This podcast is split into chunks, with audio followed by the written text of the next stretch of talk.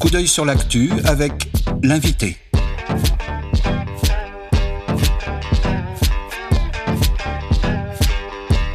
Coup d'œil sur l'actu avec l'invité. L'invité des regards. Bonjour Christophe Wissner. Bonjour. Alors merci beaucoup d'être avec nous. Vous êtes donc le directeur artistique des rencontres d'Arles et nous sommes ravis de vous accueillir pour votre coup d'œil sur l'actu. Alors vous avez été à la tête de la galerie d'art Esther Schipper de Berlin, puis de Paris Photo, et depuis 2021, vous êtes à la tête des rencontres. Alors nous aimerions pour commencer cet entretien revenir sur la thématique au programme des rencontres cette année. L'intitulé choisi pour cette nouvelle édition est Visible ou invisible, un été révélé. Alors qu'est-ce qui a poussé au choix de cette thématique?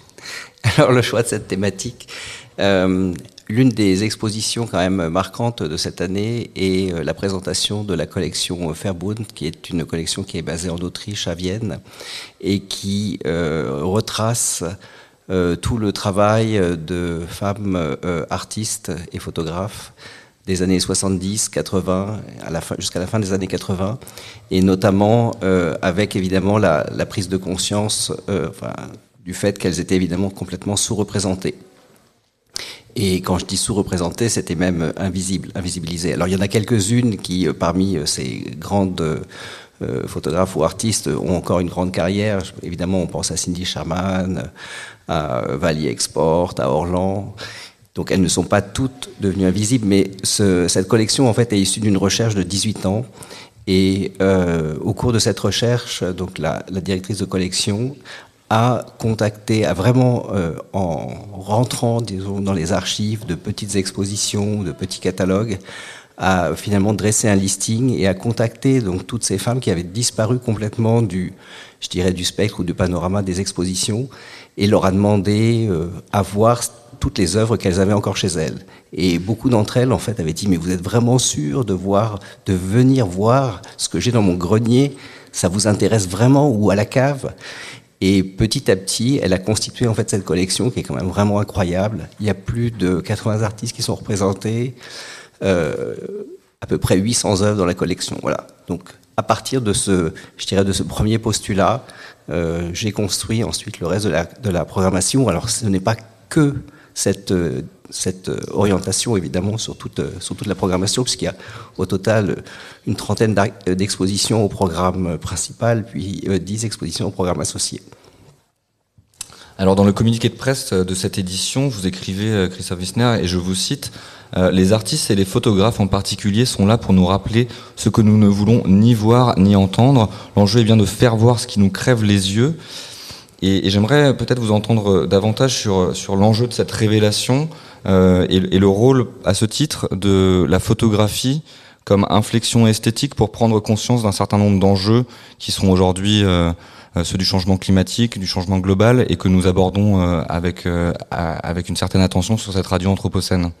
Oui, absolument. Alors, on a, je pense, une exposition, notamment qui est juste au-dessus de notre tête, par exemple, euh, qui est l'exposition des Mapuche et qui euh, part euh, en fait sur un travail de recherche qui met en, en regard l'industrie du papier au Chili, avec des développements de forêts expansives qui sont construites, je dirais, quasiment de façon industrielle à partir de une ou deux essences d'arbres, et euh, évidemment au détriment des communautés indigènes qui vivaient sur le territoire et qui sont peu à peu complètement euh, repoussées euh, hors de leurs limites, et évidemment avec des conséquences sur leur culture, c'est-à-dire qu'ils perdent, enfin on, leur interdit finalement tout, tout, accès à leur territoire qui leur avait été d'ailleurs assigné après, après des luttes assez, assez difficiles. Donc, voilà, c'est juste un exemple, mais on, peut on pourra parler, j'imagine, après de Noémie Goudal, qui évidemment aussi a,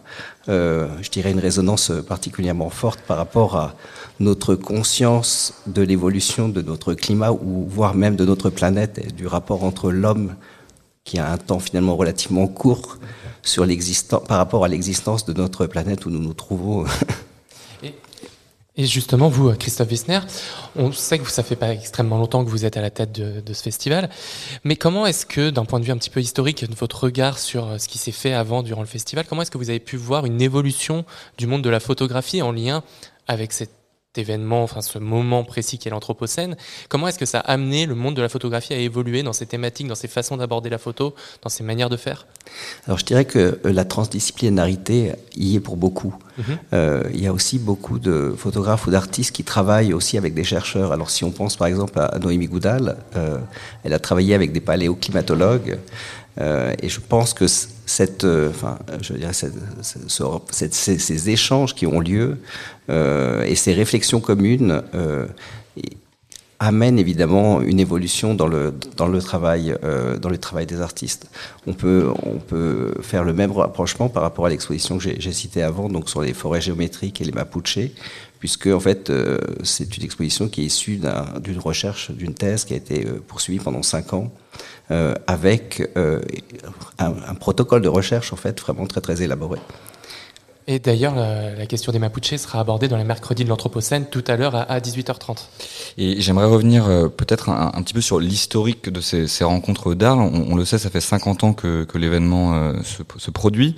Et, euh, et peut-être réfléchir avec vous à, à la question de la mémoire que peut aussi permettre l'objet photographique en tant que tel, puisqu'il permet de laisser une trace. Est-ce que si vous, vous regardez les précédentes éditions, vous, si vous parcourez euh, au cours de ces 50 années euh, de rencontres d'Arles, vous avez pu voir un, une, inflexion et une, primauté donnée aujourd'hui davantage aux questions de cette commune vulnérabilité de la planète sur laquelle on, on sera en train de vivre. Oui, alors j'ai pas non plus un, une vision, euh, je dirais, historique complète de tout ce qui s'est fait pendant les 50 dernières années, donc je voudrais pas non plus porter un jugement euh, trop hâtif sur le, sujet. Euh, ceci dit, il y a quand même eu des expositions dans le passé, euh, pendant, enfin, sous, la direction de, par exemple, de Sam Stourzé. Par exemple, si on pense à l'exposition de Philippe Chancel, euh, qui était aux Frères Prêcheurs, l'exposition traitait déjà en fait de cette, problématique climatique et finalement de notre monde qui se trouve un peu au bord du chaos. Euh, et il y en a eu plusieurs, en tout cas pendant, pendant les années de, de Sam Stourzé, que j'ai plus suivi, parce qu'à une époque où j'étais en Allemagne, je venais quand même moins souvent à Arles. Euh, mais je suis sûr que si on cherche en fait dans les programmes de François Ebel, il y en avait également. La seule chose, c'est que maintenant, c'est quelque chose qui est beaucoup plus cristallisé euh, et qui amène aussi vraiment à une réflexion. Je pense qu'on est dans une période où on prend conscience en fait de, je dirais, de ce déséquilibre qu'on a qu'on a créé. Euh, et cette prise de conscience permet aussi d'articuler une réflexion. Et en tout cas, c'est l'impression que j'ai euh, au niveau aussi des productions artistiques. Les productions artistiques sont beaucoup plus articulées, construites. Avant, on était peut-être plus dans une sorte de constat et on documentait le constat.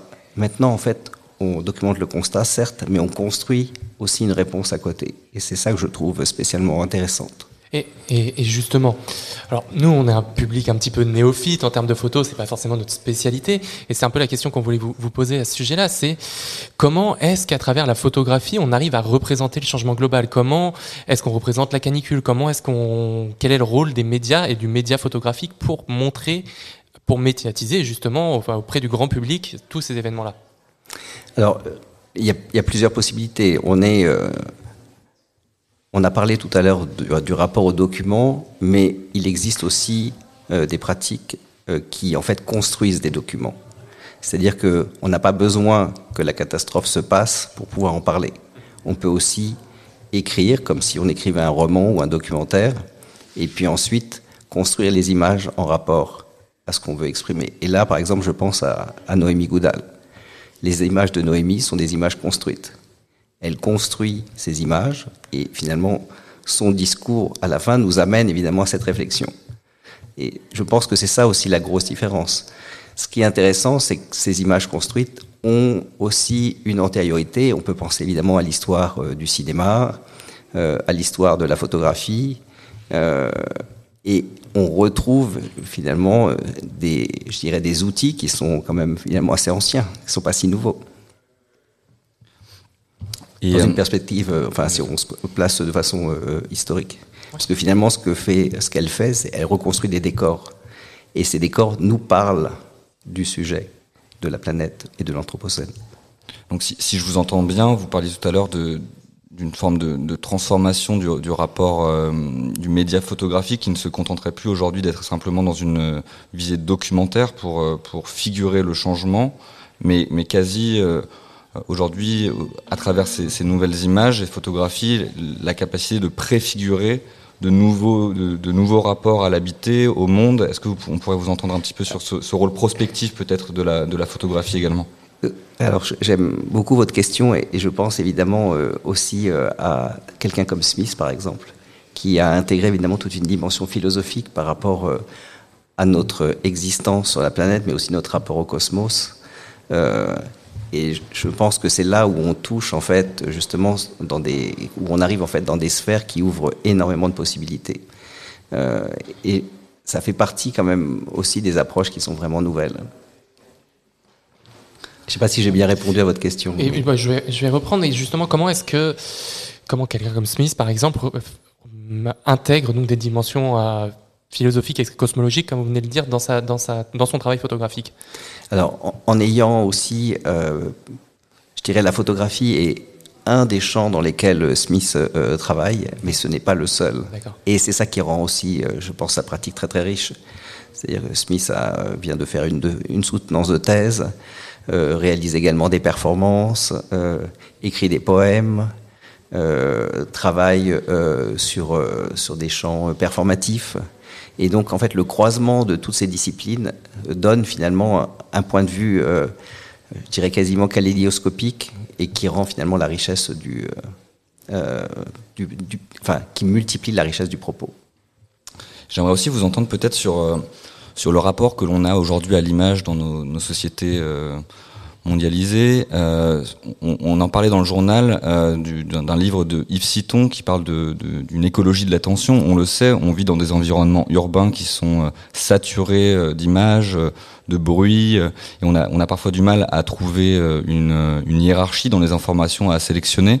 à ce titre, comment une, un événement tel que les rencontres d'Arles permettent-ils euh, de voilà, de, faire une hiérarchie dans les, informations et les, images qu'on souhaite montrer pour le, pour le, grand public et comment finalement éduquer aussi, construire un nouveau rapport à, l'image pour, euh, pour informer et, faire apprendre euh, au, plus grand nombre Alors, je pense qu'on a, cette année, justement, il y a plusieurs expositions qui traitent un peu de, ce, de ce rapport, en fait, à la, à la multiplicité des images et de sources aussi.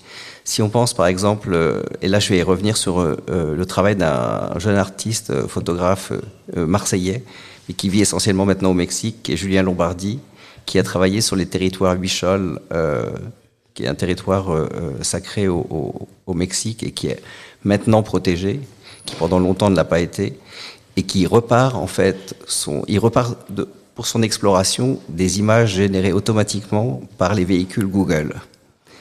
Donc une image, euh, je dirais, sans intervention humaine, générée euh, grâce à un algorithme. Et à partir de ces images, en fait, il les retravaille et il, et il réintègre en fait une interprétation humaine, puisque lui va collecter des éléments sur place, il refait le trajet, il collecte euh, alors soit des éléments qui sont liés euh, à la géologie, soit à la botanique, soit même des choses qu'il trouve euh, sur son chemin. Il va visiter une vieille mine, il retrouve du matériel de documentation, des tentatives d'exploitation des années 60, etc. Et là, on voit en fait comment finalement ces images prennent finalement un autre sens. Et je pense que par rapport à notre public, c'est vraiment important. Après, on a une autre exposition, mais qui est beaucoup plus dans une, dans une optique, euh, je dirais, euh, euh, historique, et un monde à guérir, qui est l'exposition en fait sur euh, les archives du Musée international de la Croix-Rouge, qui, eux, en fait, traitent de l'évolution du rapport à l'image sur 160 ans et la façon, en fait, dont on a documenté l'action humanitaire. Et je pense que par ce genre en fait d'exposition, on arrive évidemment à, expliquer comment l'image joue un rôle dans notre interprétation du monde. Et justement, le, photographe, au-delà de son côté, on pourrait dire, lanceur d'alerte ou qui permet de documenter le présent et le passé, comment est-ce que ce photographe, et à travers la photographie, est-ce qu'il peut permettre aussi d'inventer, de penser un avenir qui soit plus, plus désirable, pardon, et qui ne se contente pas simplement, donc ce que je disais, d'exposer un présent qui soit morose, parce qu'actuellement, le présent est quelque peu catastrophique. Euh, pas, que, mais. alors, je pense que la, la prise de conscience, en fait, euh, lutte contre l'amorosité. Je pense qu'à partir du moment, enfin, à partir du moment où on connaît, on peut déjà beaucoup mieux vivre avec. Et euh, je pense que c'est ça. Enfin, il ne s'agit pas de décrire euh, le pays de Alice in Wonderland, enfin de, de Alice au pays des merveilles, c'est pas ça. Je pense qu'à partir du moment où on sait, et par exemple, si je reprends le travail de Julien Lombardi, je trouve qu'il y a beaucoup de poésie dedans, même si finalement ce qu'il décrit est, pas euh, euh, est si rose que ça. Donc, le premier pas, c'est la connaissance, en tout cas la prise de conscience, et après, euh, ça ouvre toutes les perspectives possibles et inimaginables. Alors on a parlé de, ce que l'anthropocène, de ce que, la photographie pouvait dire de l'anthropocène, comment elle pouvait le, figurer, le représenter. J'aimerais aussi qu'on aborde peut-être la, question de, l'influence directe de cette période euh, d'anthropocène sur les pratiques de, des photographes. Est-ce que vous pouvez voir peut-être une nouvelle éthique photographique euh, aujourd'hui dans un rapport euh, je sais pas, au voyage, au... est-ce que, est-ce que le, la, construction de, l'objet euh, photographique par le professionnel qu'est le photographe a connu aujourd'hui, vous, pouvez voir une inflexion dans, dans la démarche de, construction de l'objet d'étude Alors, j'ai pas, j'aurais dû, j'aurais dû faire une recherche sur un des exemples plus précis parce que c'est vrai que ça, demanderait en fait d'être, euh, d'être étudié plus, plus profondément. Mais je pense que dans le cadre en fait de, par exemple, je, vais prendre peut-être si quand même le, le, le, projet de, de Léa et Abourdin qui travaillent en fait sur les forêts euh, primaires qui sont quand même quasiment en voie de disparition puisqu'il y en a très très peu et d'ailleurs c'est des lieux qui sont qui sont quasiment secrets.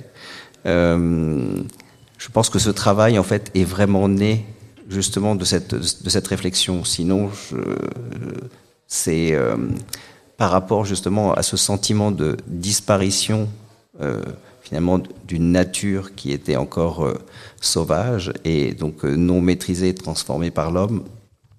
Et donc évidemment tout le discours par, que l'Anthropocène a, a, depuis euh, enfin une bonne décennie, euh, je dirais, infusé, mais pas forcément justement pas de façon intrusive, mais de façon finalement relativement douce, parce que c'est vrai qu'il y a eu toutes ces discussions, euh, ce genre de travail, en fait, arrive, je pense, par ce, par ce type de réflexion. Euh, et euh, va même jusqu'à euh, transformer euh, la réalisation des œuvres, puisqu'il y a une partie de ces œuvres qui sont des œuvres qui vont disparaître en utilisant des pigments naturels. Euh. donc, elles inclut en fait la notion de métamorphose ou de transformation dans euh, la constitution de l'œuvre, mais aussi dans la recherche du sujet. J'aimerais aussi vous entendre sur, euh, bah, peut-être pour finir, l'avenir en fait des, des, rencontres de la photographie ici à Arles. Est-ce que pour vous il y a des, des, enjeux nouveaux qui vont, qui restent encore à aborder dans les, dans les années, dans les années à venir? Ah oui, je pense qu'il y a beaucoup d'enjeux encore, et on a encore beaucoup à faire. Euh, on, les rencontres ont toujours eu, euh, je dirais en tout cas, une, de par leur, euh, je dirais, leur origine et leur naissance et la façon dont ça a été, dont ça s'est constitué, une relation à une, un rapport éco-responsable sur la façon dont, le festival a été, géré, puisque pendant très longtemps, on a depuis le début constitué un système d'accroche, de présentation. On en a parlé hier soir, parce que notre scénographe qui a accompagné les rencontres pendant 22 ans, Olivier Echeverry, est là décédé cette année. Et en fait, il avait, lui, cette grande conscience déjà de l'écologie à l'époque, euh, à l'encontre de certains autres événements, en fait, qui produisaient euh, euh, bon, pas mal de déchets, on pourrait dire. Et donc, ça, c'est une première chose, et je pense que c'est une chose sur laquelle on peut mieux réfléchir et aussi plus développer. Mais par rapport aussi aux thématiques, on le voit bien que chaque année, en fait, il y a plus de choses à, remettre en avant. Et la prise de conscience de l'endroit où nous sommes et de ce que nous faisons euh, passe aussi par l'art, et passe aussi par la photographie, et passe aussi par euh, euh, le fait de formuler des questions. Et si je repense par exemple à ce qu'on fait dans le jardin d'été cette année, c'est une exposition qui est entièrement libre. C'est une exposition qui est en libre accès. On n'a pas besoin de tickets des rencontres. Il suffit juste d'aller dans le jardin d'été pour voir le, travail que Bruno Serralong poursuit depuis maintenant euh, plusieurs décennies euh, sur euh, toutes les communautés qui sont exclues de la société ou qui sont en lutte contre la société industrielle. Là, nous montrons en fait une, série qui est destinée en fait notamment aux communautés indiennes qui luttent contre l'implantation de pipelines en Amérique du Nord. C'est un projet qui a commencé en 2017. Et je pense que si on explique ce genre de choses, par une médiation, on peut aussi arriver à faire avancer les choses. Et je pense que le fait de mettre ce type de, projet en extérieur, c'est quelque chose de, c'est un signe fort et c'est des choses que je veux aussi multiplier. Alors, Christophe Wessner, l'entretien va, bientôt toucher à sa fin. Vous en avez déjà pas mal parlé, mais en quelques mots, quelles sont les grandes expositions à voir cette année? Où est-ce qu'il faut que l'on aille pour, pour découvrir et pour profiter pleinement du festival? Alors, il y a une chose dont on n'a pas peut-être assez parlé, c'est qu'un festival, c'est aussi un lieu de découverte et c'est un lieu aussi qui est euh, lié, donc qui dit découverte dit aussi émergence. Et je veux insister sur le fait qu'on a évidemment de très très belles expositions de jeunes photographes et artistes. Tout près d'ici, on a par exemple l'église des frères prêcheurs, -hmm. qui présente euh, ce qu'on appelle nous le prix découverte. Et je pense qu'il faut de toute façon aller la voir. J'ai parlé tout à l'heure de l'exposition euh, des avant-gardes féministes, mais aussi voir celles qui sont autour. Euh, L'exposition sur les Mapuche au-dessus de nous, c'était très bien. C'est évidemment c'est une exposition importante. Les forêts géométriques, Noémie Goudal, et puis aller voir quand même l'exposition historique euh, sur Lee Miller, parce que ça nous resitue sur euh, ce XXe siècle qui était quand même assez terrible. Et je pense que c'est jamais, c'est très important de, de, garder en mémoire ce qui, ce qui s'est passé. Eh bien, Christophe Fissner, merci beaucoup. Euh, je rappelle que vous êtes le directeur artistique des Rencontres d'Arles. Bon festival et à bientôt sur Radio Anthropocène. Merci beaucoup. Merci pour votre invitation. Regard